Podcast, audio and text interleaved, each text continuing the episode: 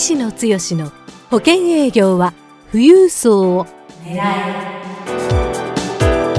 この番組は相続事業承継コンサルティング協会代表理事の石野剛が年々厳しさを増す保険業界で生き残っていくための富裕層営業術について協会員の成功事例を交えながらリスナーからのご質問にお答えする番組です。営業のヒントをぜひつかみ取ってください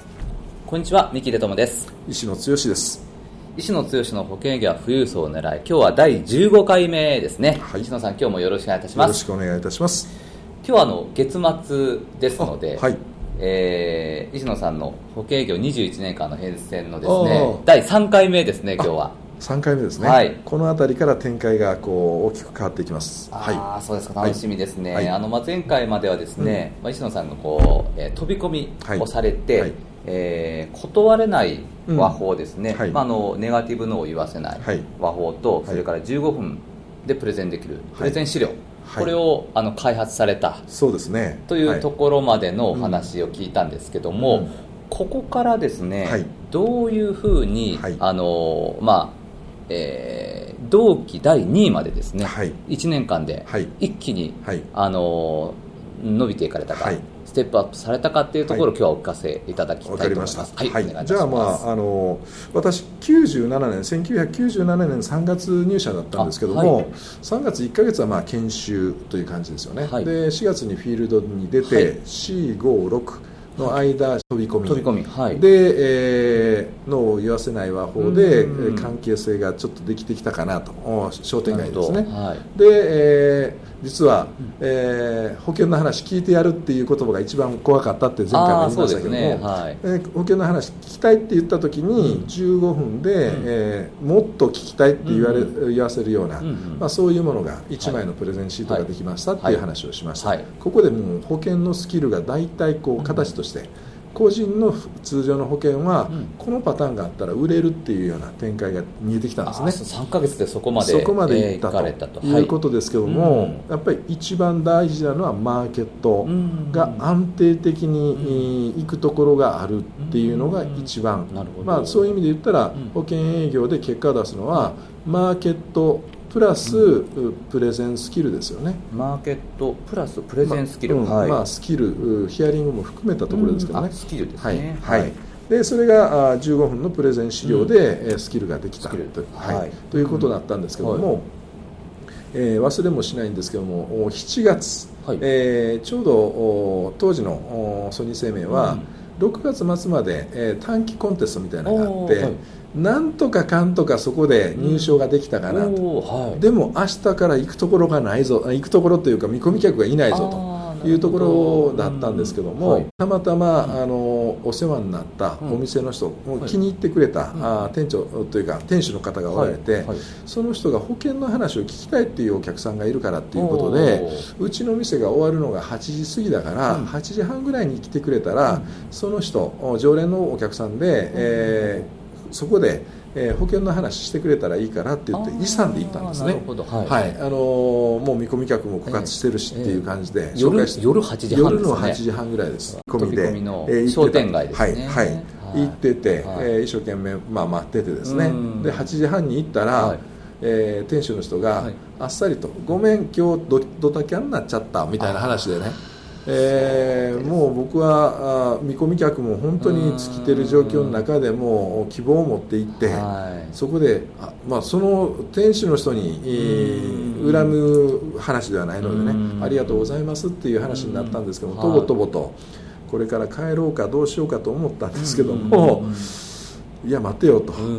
もうこれからやっぱりフルコミっていう前提の中で、ここからでも飛び込みできるところはないのかっていう。夜8時半から。8時半、まあ、9時ぐらい。9時ぐらい時ぐらいですけどもね。その神戸の商店街からちょっと行ったところで、えー、見たらポッと見るとですね、暗いところの中にえー、私が当時ソニー生命だったんでソニーグループのソニーの文字が看板が見えたんですよ、まあちょっとおなじみがあるかなと思ってそこの、まあ営業所だったんですけどね、はい。はい、ソニーグループの、はい、そこにもう飛び込みで行こうと思って 飛び込んだんです。そこからの展開がすごく破竹の勢いの展開に変わったっていう話なんですけども。はいえー、どういうことかというと、うん、えー、入っていきました、はい、まあ、あの職域にいきなり入っていく、うん、20年前はまだね、うん、今ほど個人情報とかいろんなところが厳しくはなかったので、比較的入っていきやすかったんですけども、はい、で夜遅く9時ぐらいに、お世話になっておりますソニー生命の石野でございます。この辺りを担当させていただくことになりましたって、まあ、これはもう商店街の和法でですね、うんはい、えー、行ったら、はい、えー、残業されてた方、うん、これあのソニーグループの方でソニーの製品の修理をされてる、えー、グループ会社の営業所だったんですけどね、うんはい、えー、み皆さん一生懸命、一生懸命というか、まあ、残業されて、たまたま97年の7月って言ったら、ちょうど日本において生命保険会社の日産生命というところがあ初めて破綻をした時期だったんです、はい、でそのタイミングでですね、うんうん、たまたまその社員の方が、うん、世の中あの保険会社が潰れるような時代になってきたんだなっていう話題をちょうどその時にされて、はい、でそんなタイミングの時に、うん、そういやうちのグループ会社でソニー生命っていう保険会社ができたみたいだな、みたいなことを言ってた時に、えー、お世話になっておりますソニー生命でございますっていう話で、うんうんうん、えー、寄せていただいたんで、えー、行ったんでね、えー、おちょうどいいところ来たなみたいなそんな雰囲気になったんです。よ。すごいタイミング、ね、あのまさしく引き寄せというか、ね、あのそうですよね。もう一生懸命思ってる部分があると拾ってくれる神がいるのかなという感じですけどもでそこでお世話になっておりますっていう話でで、えー、おソニー生命かソニー生命ってなんか結構頑張ってるみたいだけどっていう話で、話を聞く空気感になったんですね、えー、じゃあちょっと産業のところ、うん、恐縮ですけども、うん、15分だけ、うん、えー、保険ってどういう仕組みなのか、あの聞いていただいていいですか、あのって言ったら「おお聞かせて」っていう話で、えー、ぞろぞろと34人の人が集まってこられたんですね、はいはいでそれですかさず15分トークのプレゼン資料をパッと出して、え手書きで、えマーカーでライフプランニングと、まあ、保険の形を見せてですね、話をするとあこんなふうに保険って考えたらいいの、うちの保険多分こんなんじゃないから、ちょっと話もうちょっと聞かせてよと、保険見直してもいいわっていう人が3人出てきたんですね。でちょうどその97年7月1日だったと思うんですけど、この金曜日の夜だったんですよ、明日明後日土日休みだから、ということで3人にアポイントが取れてでその15分トークから、えー、次奥さんにも会ってその奥さんにもお話をして、で当時パソコン珍しかったですけどパソコンで設計をしていくっていう流れでお話をさせていただいたらすごく分かりやすいよねと。今自分が入ってる保険と比べるとこっちの方が絶対いいよねと。いうことで、えー、入るわと。いう感じで3人とも入っていただいたんですね。すごいですね、はい。で、えー、それは非常に3人が満足して入っていただいたし、僕もやっぱり、えーまあ、一生懸命、えー、お客様のためにっていうような前提の中でお話をさせていただいて、で当時、えー、保険会社外資系っていう、まあ、ソニー生命は、ご契約いただいたら証券を出向ということで、お届けに上がるというような習慣があったので。そこの職域というか職場に、うん、えー、証券をお届けに、はい、まあ、保険の証券ケースと一緒にですね、うん、お持ちして、はい、でまあ、前回の契約の内容こういう方、まあ、契約いただいた内容こういうことですよと。これ見よがしにということじゃないですけどもすると、もう口コミが広げていただいてるというかあの話良かったよっていう話になって、えー、で職域というか、もううちに、えー、5時半以降だったら、うん、あの残業時間だから、うん、ここの部分だったらまあまあいいよと。いうことでおいでっていうふうに言っていただいてマネージャーもあの了解していただいてでそうするとそこに二十数名かそれぐらいの、まあ、営業所の中に社員の方がおられたんですけどももう次から次に話を聞くっていう話になって。かなりの方が、まあ、ソニー生命いいよねっていうことで、えー、ご契約いただいた、でマネージャーもいいよねっていう話になった、でマネージャーと2つの流れがあったんですけども、そこの神戸の営業所は1人あの組合のですね、えー、副組合長っていう方がたまたまあその最初の3人のうちの1人がですね感じていただいてて、でその組合活動が結構盛んなあ会社だったので、今度組合の幹部に紹介するわっていうことで次は大阪のここの営業所行ったらいいよっていうふうに紹介してくれて、えーそこの実は組合長だったんですけどね次に、えー、伺ったところ、はい、で、えー、組合長のところ行ってお話ししたら、うん、なるほど。副組合長から聞いてるよ。なんかいい話聞聞かせてくれるらしいねっていうことで、うん、今度は大阪の一つの営業所、うん、で今度その大阪の組合長が、次あの東大阪に、あるから、ここ行っておいでって言って、次堺にあるから、ここの営業所も行っておいでって言って、で北の吹田の方にもあるからって言って はあ、職域で、えー、1箇所だったら毎日っていうわけにはいかないけども、えー、神戸行ける、うん、大阪東大阪堺吹田、うん、次姫路とかですね、うん、どんどんどんどん紹介してくれると平日の夕方はもうどっかに行けるっていうような流れになったし行ったら話聞いてくれる人がいるっていう展開になって。でここで15分プレゼンして、はい、で週末にアポイント取って、うん、えー、ご自宅で奥さんと一緒に話を聞いて、うんはい、ご契約いただくっていうパターンができてこれはもう本当に必殺パターンというか、あのもう飛び込みの時にはそんなに成果が出てなかったどうしようかって思ってたんですけども、やっぱりこの。まあ、保険営業だけではないかもわからないですけど、やっぱりマーケティングが一番大事かなと、あのまあ、当時は、まあ、マーケティング保険営業のマーケティングの王道といったらやっぱり職域っていうようなね、えー、そういうところがあってたまたまその職域っていうところに出会えたおかげで最初は関西地区えー、姫路に行きましたし京都に行きましたし奈良に行きましたし和歌山に行きましたしもうこんだけやったらだからもう数ヶ月で数十件のご契約がポンポンポンと上がるようになってきた、だからもう1年間で最初のうちはもたもたしてたところが7月以降破竹の勢いで破竹の勢い。結果が出てきてですね。実は10月ぐらいのタイミングになった時に、ちょうど全国の組合の大会があるから東京に行くから、東京でちょっと15分ぐらい話をさせてあげるからっ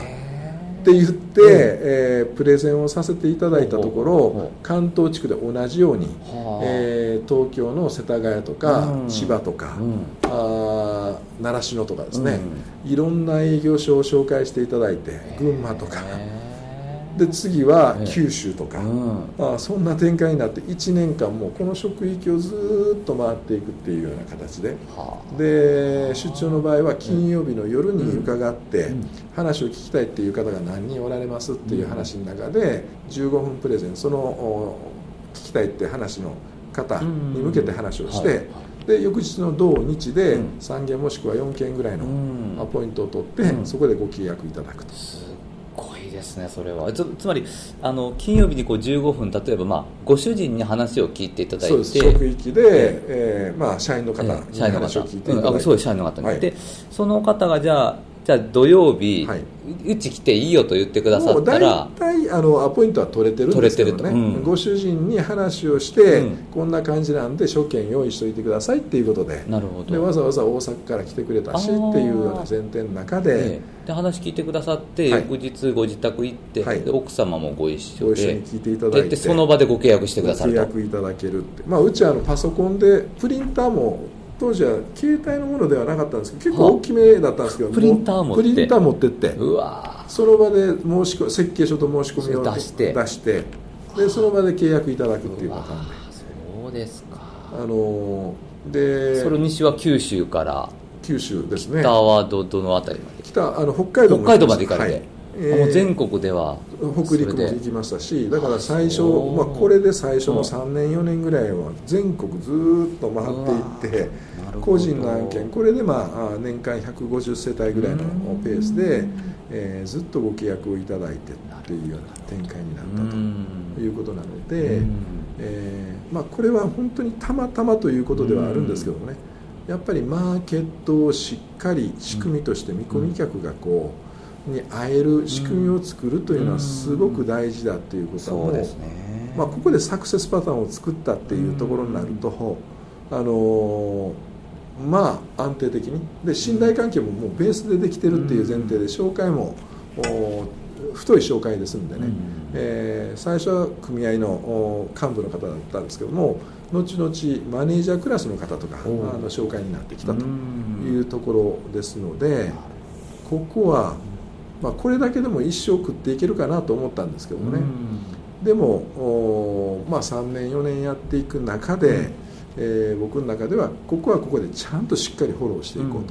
という思いを持って、えーまあ、最初1年終わった時から全国にお客様ができましたので、うん、しっかりフォローさせていただきますっていうお約束をして、えー、何をしたかって言ったら定期的にこちらの方からお便りニュースレターを送るということで、うん、継続的な接点をしっかり顔が見えるような形で配信をして、関係をしっかり深めて、え継続的なお付き合いを、まあ、あのもう20年経ってますけども当時の方々っていうのはもう定年を迎えた方が多いんですけどもね。いまだにやっぱり当時を懐かしんでいただきながらいいお付き合いができてるし、えー、ということで、はい。したそうするとあの、まあ、1年目であの、はい、まあ、同期になられて、はい、その年にもじゃそんな発築の勢いということは MDRT 基準もあもう、はい、1年目から行かれて1年目から十分行ってましたね。そうですか、はい。はい、そのままこうあので毎年のようにこう MDRT をそうですね。そこからもうずっとずっとというまあ21年間ですかね、ね、はい、継続してはあ MD は言っておりますけども、はい、分かりました。そうしましたら、まあ、今日あの、はい、お聞きした、まあ、ちょそろそろお時間になってきてしまったので、はいはい、あの今日お聞きしたことをまとめさせていただくと、あのまあ、飛び込みからたまたま、あの、えー、職域に、はい、あそこも飛び込んだわけですね、まあ、そうですね、えー、そこからこう横展開で全国ご紹介いただいて、はい、職域マーケットを開拓できたと、はい、石野さんとしてはそのやっぱりこのマーケティングがすごく大事だということはそこで、あのそうですね、えー、気づかれて、はい、でもともとその飛び込み商店街飛び込みされた時にもスキルは磨いてらっしゃったと。まあ、そこがあったから、うん、あのチャンスがあった時に、うん、しっかり、ね。えー、チャンスの女神が微笑んでくれて、はい、えー、そこから一気展開、うん、やっぱりこういう出会いっていうか、ちょっとした出会いから一点突破で一気に成功していくっていうやっぱりあの思いを持って、えー、強く動き続ける人っていうのは、必ず神はあというか、うん、あサムシンググレートというかですね、うん、は見てくれてて、うん、どっかでチャンスを与えてくれる、そこから一気に広がるっていうような形。はい、はあると思います。はい、はいそうしましたら、あのまあ、次回以降もですね、はいはい、であのその見込み客とこう、まあ、ね、出会えるこう仕組みをですね、はい、こう体得されてこられたということなので、そこをもう少しこうじっくりと。そうですね、うん、あの最初の3年、4年、5年、まあ、あの職域は、まあ、継続的にある程度のフォローしてますけども、うん、ここはここでやって、で僕は何よりもやっぱり飛び込みの不安感、うん、見込み客がいない恐怖感というところから、安定的に見込み客を作る仕組み作りっていうのはすごく大事っていうところで、はい、えー、そこからいくつかのマーケティングの展開をさせていただいています。でまず最初は個人編というところでね、えー、職域でもやりましたけども次も面白いように見込み客が向こうからあ手を挙げてくれるような仕組みを作って、えー、ここでも大きな展開ができた。でそれ以外のところで、えー、また成功事例がある、えそのマーケティングのノウハウを次回次次回で、えー、お話をさせていただこうと思います。そうですか、はい、じゃああの来月の月末もまた引き続き、はい、石野さんのこう21年間の変遷をですねお聞かせいただきたいと思いますので、はい、いろんなノウハウをご提供させていただこうと思いますので、楽しみにしていただければと。楽しみですね。ありがとうございます。ではあの石野剛の保険業は富裕層を狙い今日は第15回目でした。石野さん今日もありがとうございました。はいどうもありがとうございます。番組からお知らせです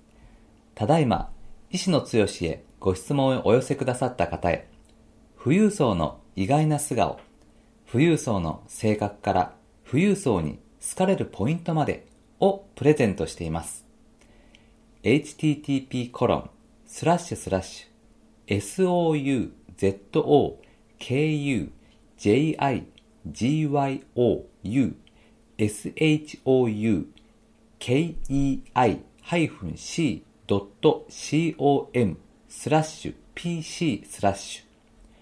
ュ http コロンスラッシュスラッシュ相続事業承継 -c.com スラッシュ pc スラッシュで受け付けています。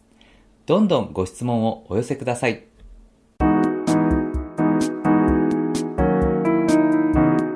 今回の番組はいかがでしたか？番組では医師の強への質問をお待ちしております保険営業は富裕層を狙えで検索していただきこの番組のホームページからご質問をお寄せくださいそれでは次回の番組を楽しみにお待ちください。